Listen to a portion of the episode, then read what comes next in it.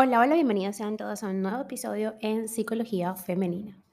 Para quienes son nuevos por acá, mi nombre es Isnaker Blanco, soy psicólogo clínico y me especializo en la atención a mujeres, trabajando lo que es el empoderamiento, el crecimiento personal y la autogestión emocional. Feliz lunes, feliz inicio de semana. Eh, y pues bien, como viste en el título del, del episodio del día de hoy, vengo a hablarte sobre la herida de humillación. Sabemos que hay heridas de la infancia que nos persiguen durante nuestra edad adulta. Y hoy voy a hablar específicamente de la herida de humillación y cómo ésta se manifiesta en tu vida. Quiero comenzar con una reflexión o unas preguntas, mejor dicho. Y esto va para ti, que estás escuchando este episodio. ¿Sientes vergüenza de tu cuerpo, de tu aspecto o de tus modales? Escoges parejas que te humillan. Te sientes culpable por permitirte determinados placeres. O lo haces todo por los demás y nunca te lo valoran. Entonces posiblemente arrastres la herida de humillación. Esta es una de las heridas infantiles descritas por la autora canadiense Liz Bourbeau en su maravilloso libro Las cinco heridas que impiden ser uno mismo. De hecho, es la más difícil de reconocer.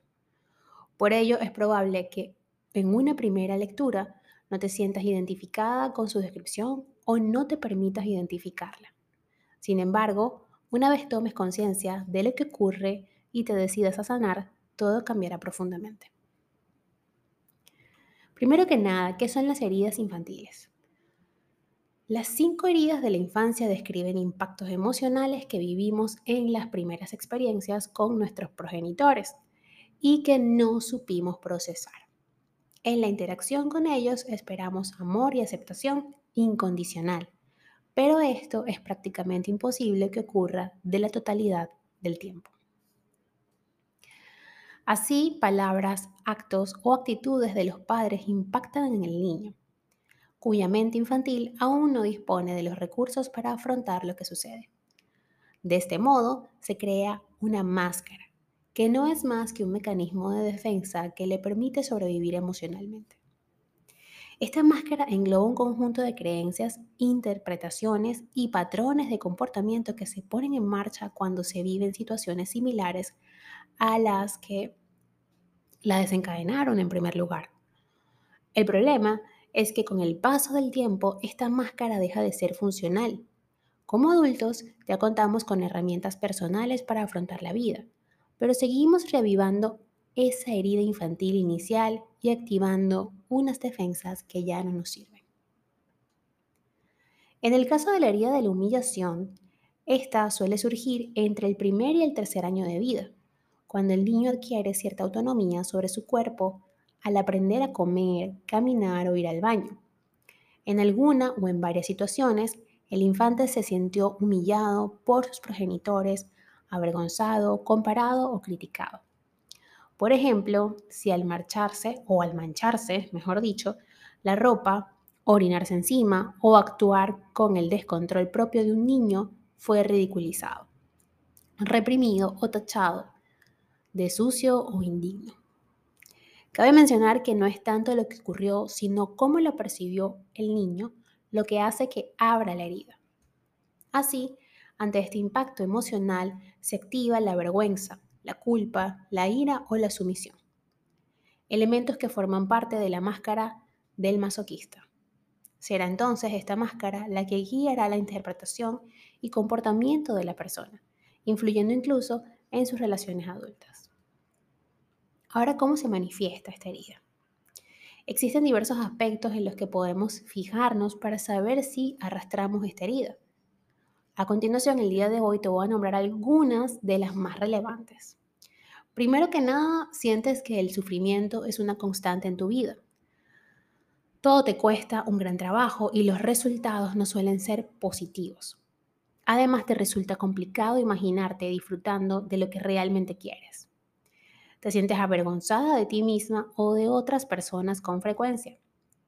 Sueles verte involucrada en situaciones que te hacen sentir ridícula o escoges parejas que tienden a humillarte o menospreciarte. No te gusta ir rápido, pero tampoco te permites ir a tu propio ritmo. Sientes vergüenza por no poder alcanzar a los demás. Te entregas en exceso a los demás. Haces todo por los otros, incluso dejando de lado tus propios deseos y necesidades. En el fondo, esperas que reconozcan y agradezcan tu labor, pero esto nunca sucede. Por el contrario, los demás suelen aprovecharse de ti o pasarte por encima. Eres una persona tímida, insegura e indecisa. Te preocupa lo que otros piensen de ti, especialmente tus padres, a quienes siempre tratas de complacer. Eres una persona hipersensible, a la que hiere con facilidad, o a la que se hiere con facilidad, mejor dicho.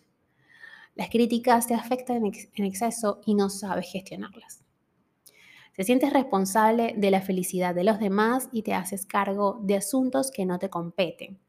A veces sientes que llevas demasiado sobre tus espaldas, pero no puedes evitarlo. Puedes tener problemas sexuales relacionados con la vergüenza y la dificultad para permitirte el placer. Tal vez consideres la sexualidad como algo sucio o de lo que no eres digna tiendes a compensar tus emociones negativas con la comida, especialmente con alimentos dulces y procesados. Esto es para ti un premio y un consuelo. Sin embargo, te avergüenza que otros te vean comer y te sientes culpable por hacerlo. La autora señala, además, que las personas con la herida de humillación suelen tener cuerpos grandes y redondos, Así su figura y su sobrepeso no son sino un motivo más para sentirse y ser ridiculizados. Ahora bien, hasta este punto, si has identificado alguna de estas características en tu comportamiento, te preguntarás, ok, Snaker, ¿y cómo sano esta herida de la humillación? Pues bien, al igual que las otras heridas, la de humillación puede sanarse si la persona ya adulta toma conciencia de su daño y de su máscara. Esto no es sencillo, pues resulta doloroso aceptar que uno se ha sentido ridiculizado por otras personas y por sí misma también. Sin embargo, es un primer paso imprescindible. A partir de aquí, la persona deberá cambiar sus hábitos, comenzar a escuchar y atender sus necesidades y dejar de cargar con las vidas ajenas adoptar un diálogo interno positivo en el que no se compare ni se humille y permitirse ser sin exponerse excesivos límites o imponerse excesivos límites a sí misma son algunos de los puntos cruciales. En este proceso puede ser útil contar con un terapeuta. Ya sabes que en este caso estoy yo aquí para acompañarte en tu proceso. Un terapeuta puede ayudarte a identificar el origen de la herida y guiarte en el proceso de quitarte la máscara. Así que si te has sentido identificada o identificado con lo anterior dicho en este episodio, no dudes en escribirme, en buscar ayuda. Aquí estoy para acompañarte. Y ya sabes, por supuesto, como siempre, que la invitación es para que me sigas a través de mis redes sociales y por allí podremos agendar tu primera consulta online. A continuación te las dejo. En Twitter, Instagram, puedes encontrarme como Psiqueplenitud 11. En Patreon, que tengo una comunidad allí y un newsletter todos los domingos para quienes pertenezcan a esta comunidad. Eh, ahí me puedes encontrar como Psiqueplenitud. Y en TikTok como Snaker Blanco Psicóloga. Allí suelo dejar contenido, videos, reels, posts con información de valor y además, por supuesto, allí se encuentran todos los canales de comunicación para que te pongas en contacto conmigo y comencemos juntas este camino hacia la sanación. Un fuerte abrazo y que tengan todas y todas un feliz inicio de semana y un excelente lunes.